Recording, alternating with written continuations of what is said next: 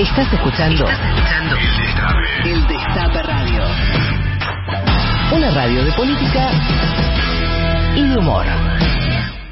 Quería hablarles del discurso de, Máximo Kirchner ayer en la, en la Plaza de Mayo, de, no del acto en sí, sino de la intervención eh, de Máximo Kirchner, la segunda después del atentado que sufrió Cristina. Creo que la primera fue en Merlo, en un ambiente cuidado, esta fue directamente en Plaza de Mayo, rodeado de una verdadera multitud, una columna muy grande, la de la Cámpora, también la de camioneros, eh, pero bueno, dijo varias cosas muy interesantes, entre otras, eh, una que hoy es de las más si se quieren, ninguneadas o raleadas en cuanto a la cobertura.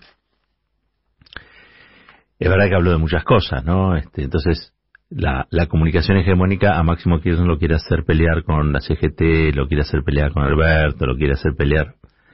Encuentra, digo, párrafos en su discurso, obviamente, desde ya. Pero yo quiero este, poner el foco en uno de los párrafos del discurso que me pareció el, más potente, porque es a su vez el más omitido. Si ustedes se fijan, yo tengo acá algunos diarios y, y no se hace eje en lo que dijo de la familia Caputo. Y la familia Caputo eh, es una familia está, que está asociada a Mauricio Macri.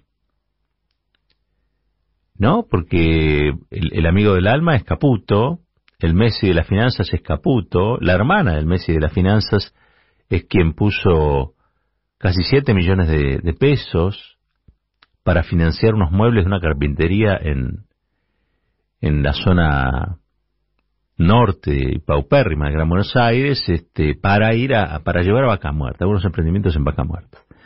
Una cosa absurda, ¿no? Eh, todo indica que ese dinero fue a financiar a grupos de extrema derecha que son los que agitaban la idea no solamente de matar a Cristina Kirchner, sino también a Máximo Kirchner, y son los que agitaban los scratches, los golpes, la violencia, las guillotinas, las orcas y las bolsas mortuorias contra la clase política. Por lo tanto, me interesó este, este párrafo. Lo vamos a escuchar de vuelta, lo escuchamos más tempranito, vamos a escucharlo de vuelta. Vamos a ver qué dijo Máximo ayer en la Plaza de Mayo sobre Caputo. Si recuerdan el nombre del Messi de las finanzas, como le decían los grandes medios argentinos, el señor Toto Caputo, gran tomador de deuda argentina, en favor de sus antiguos empleadores. Ese mismo señor, su familia y su hermana son los mismos que financian grupos de extrema derecha que eran los que amenazaban a las dos veces presidenta y vicepresidenta de muerte. Qué fuerte, ¿no? Qué fuerte. Bueno, ahora se entiende más por qué este Máximo Kirchner deja la presencia de la de la banca del bloque de, diputados oficialistas. Entre otras cosas, obviamente, por las diferencias que tiene con el presidente Alberto Fernández, pero también entiendo yo, para poder decir estas cosas, digo, para poder estar desatado de manos, y, hacer lo que alguien que obviamente tiene responsabilidades institucionales de otro tipo no puede. Y haber utilizado esta tribuna para poner esto en el centro del debate nos permite, a mí por lo menos, estar hablando de esto, entender también por qué la comunicación concentrada lo omite y cuál es la importancia que tiene este párrafo. Es la primera vez que yo veo que lo que ocurrió con Cristina se vincula de modo indirecto, pero a través de la palabra de su hijo, con el endeudamiento. Porque si uno piensa, desde el asesinato de Kennedy hasta el intento de asesinato de Lisandro de la Torre,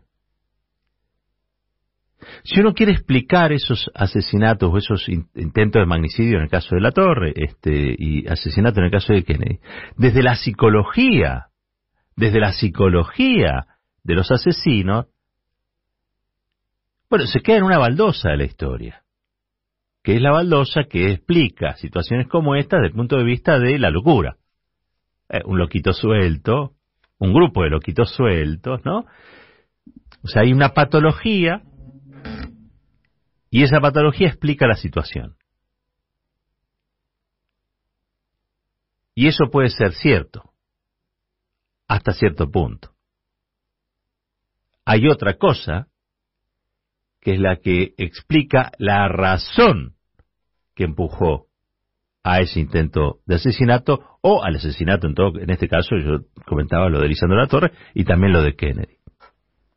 ¿Por qué quisieron matar a Kennedy? ¿Por qué quisieron matar a Lisandro ¿Por qué mataron a Kennedy? ¿Y por qué quisieron matar a Lisandro de la Torre? ¿En qué se enmarcan estos, estos crímenes o intentos de crímenes? Bueno, en cosas más grandes.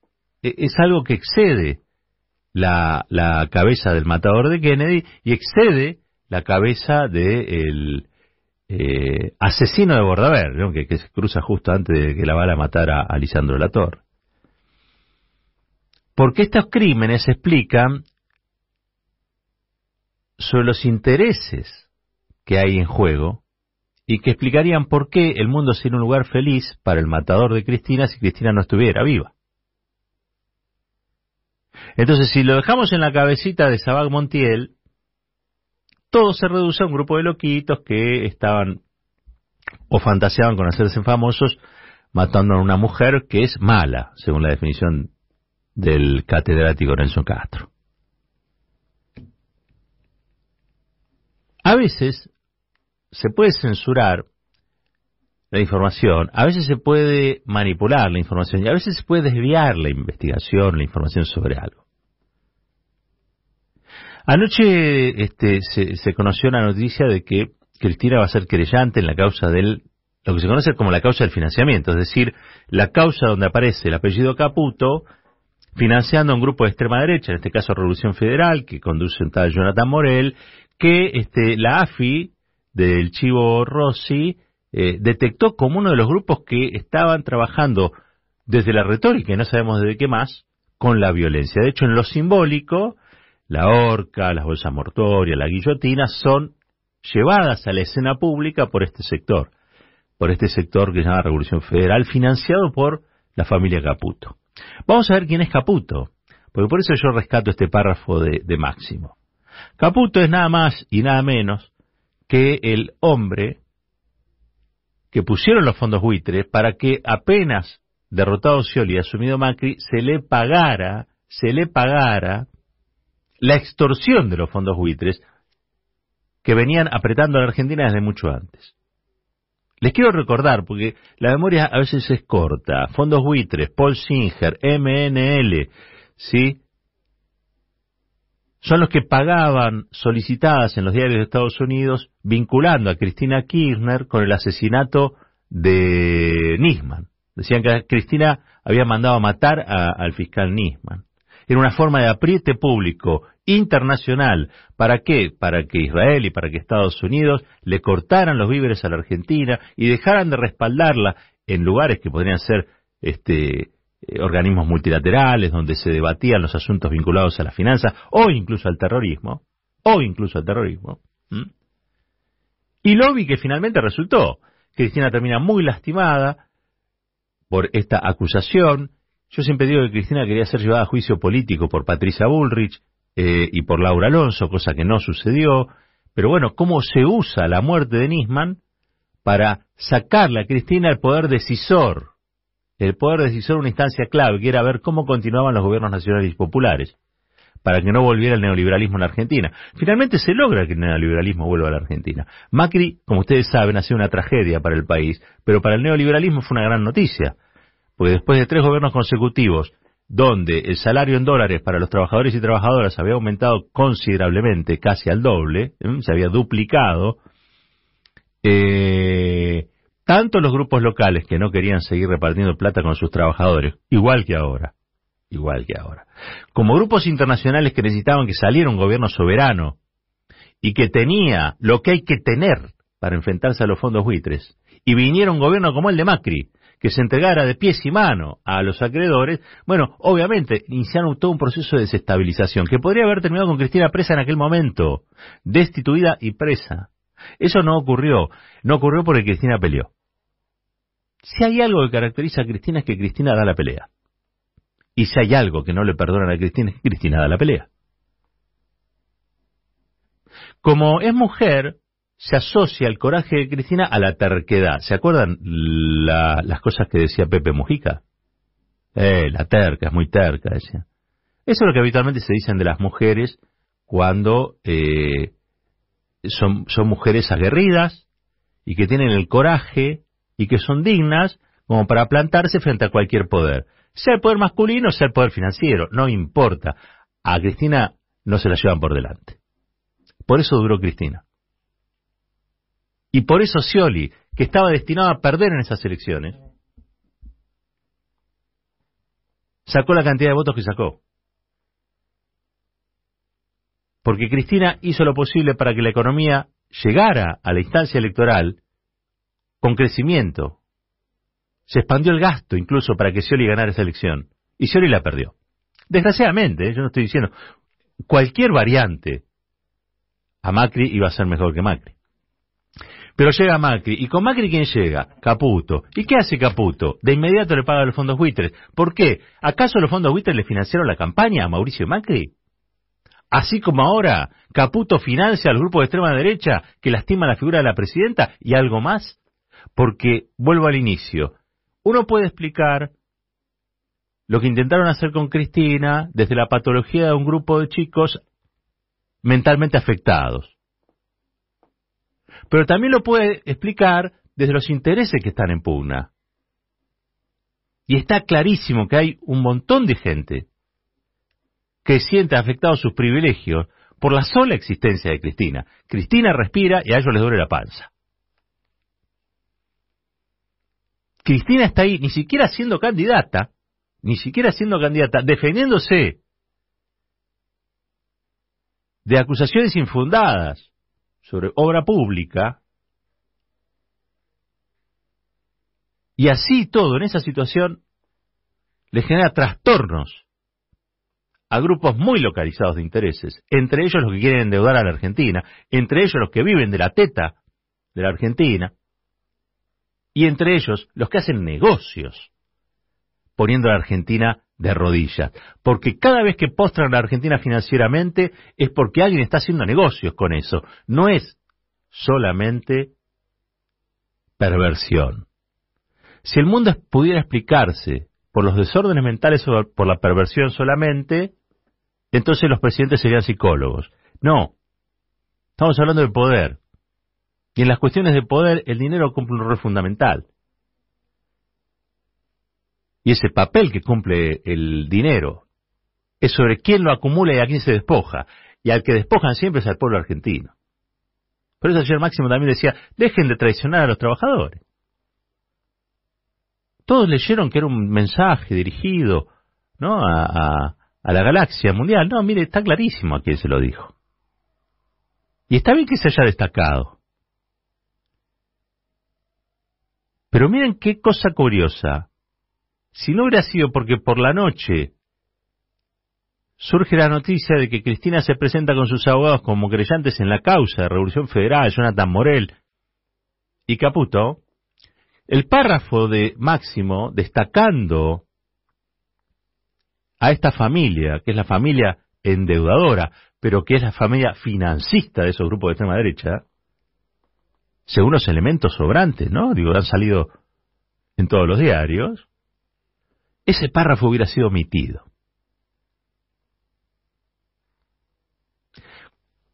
Cuando intentaron matar a Lisandro La Torre, el intento fallido de asesinato de Lisandro La Torre fue porque él denunciaba un, negociado enorme entre, el, entre Pinedo y el entonces ministro de, de Hacienda que habían hecho con el Reino Unido. Que era un, pacto Roca Ranciman, era un pacto colonial. Nosotros le dábamos las vacas que ellos querían, al precio que ellos querían.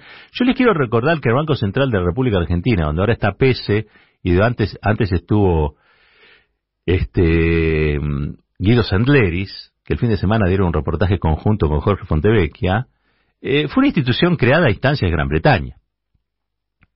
Y en el primer directorio del Banco Central, tan pomposo Banco Central, ¿ustedes saben que había funcionarios británicos?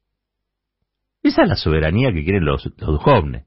Es la soberanía que quieren los Pinedo, es la soberanía que quieren también este, los Caputo, ¿no?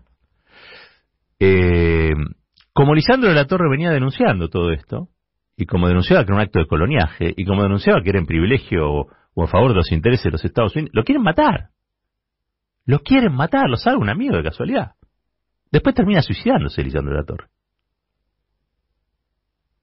Un hombre que no era peronista, todavía no existía el peronismo, ¿eh? pero sentía que la nación le palpitaba en algún lugar, le tocaba algún lugar, ¿no? La, la nación. Se sentía humillado, se sentía avergonzado por lo que había pactado el gobierno de la década infame con una colonia como la de Gran Bretaña, como con este Gran Bretaña tratándonos como colonia. Porque no hace falta ser peronista para ser patriota. Esas son las tonterías que dicen los, los que no entienden cómo está ella la Argentina. Es cierto que vos no podés ser peronista sin ser patriota, pero patriotas hay también de otros, de otras identidades en la historia. En la historia. Argentina. ¿Y por qué digo esto? Como, como para concluir. Hay que empezar a, a enmarcar lo sucedido con Cristina desde una explicación que tiene que ver con una puja de intereses y no solamente como un intento de asesinato alegre de un grupo de pibes sin rumbo, sin trabajo, sin nada que hacer.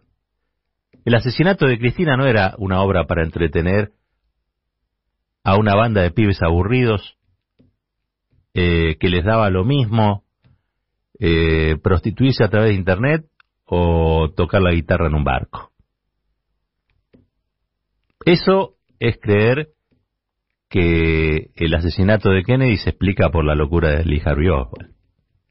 Que el asesinato de nada más y nada menos el presidente de los Estados Unidos, la primera potencia del mundo surgida, entre otras cosas, después de la Segunda Guerra, hegemonía mundial, se explica porque a un loquito se le ocurrió un día cometer un asesinato eh, casi, casi, este, de la mañana a la noche, sin planificación, sin financiamiento, sin, sin otra razón más que que tenía los, los patitos desalineados. Por lo tanto, bienvenido sea que haya una querella nueva en la causa este, para poder saber qué es lo que ocurre con estos grupos, Bienvenido sea que se haya sabido, gracias entre otras cosas al destape, a Ari Jalada, a Franquito Misraji, este, que estos grupos son financiados por los caputos.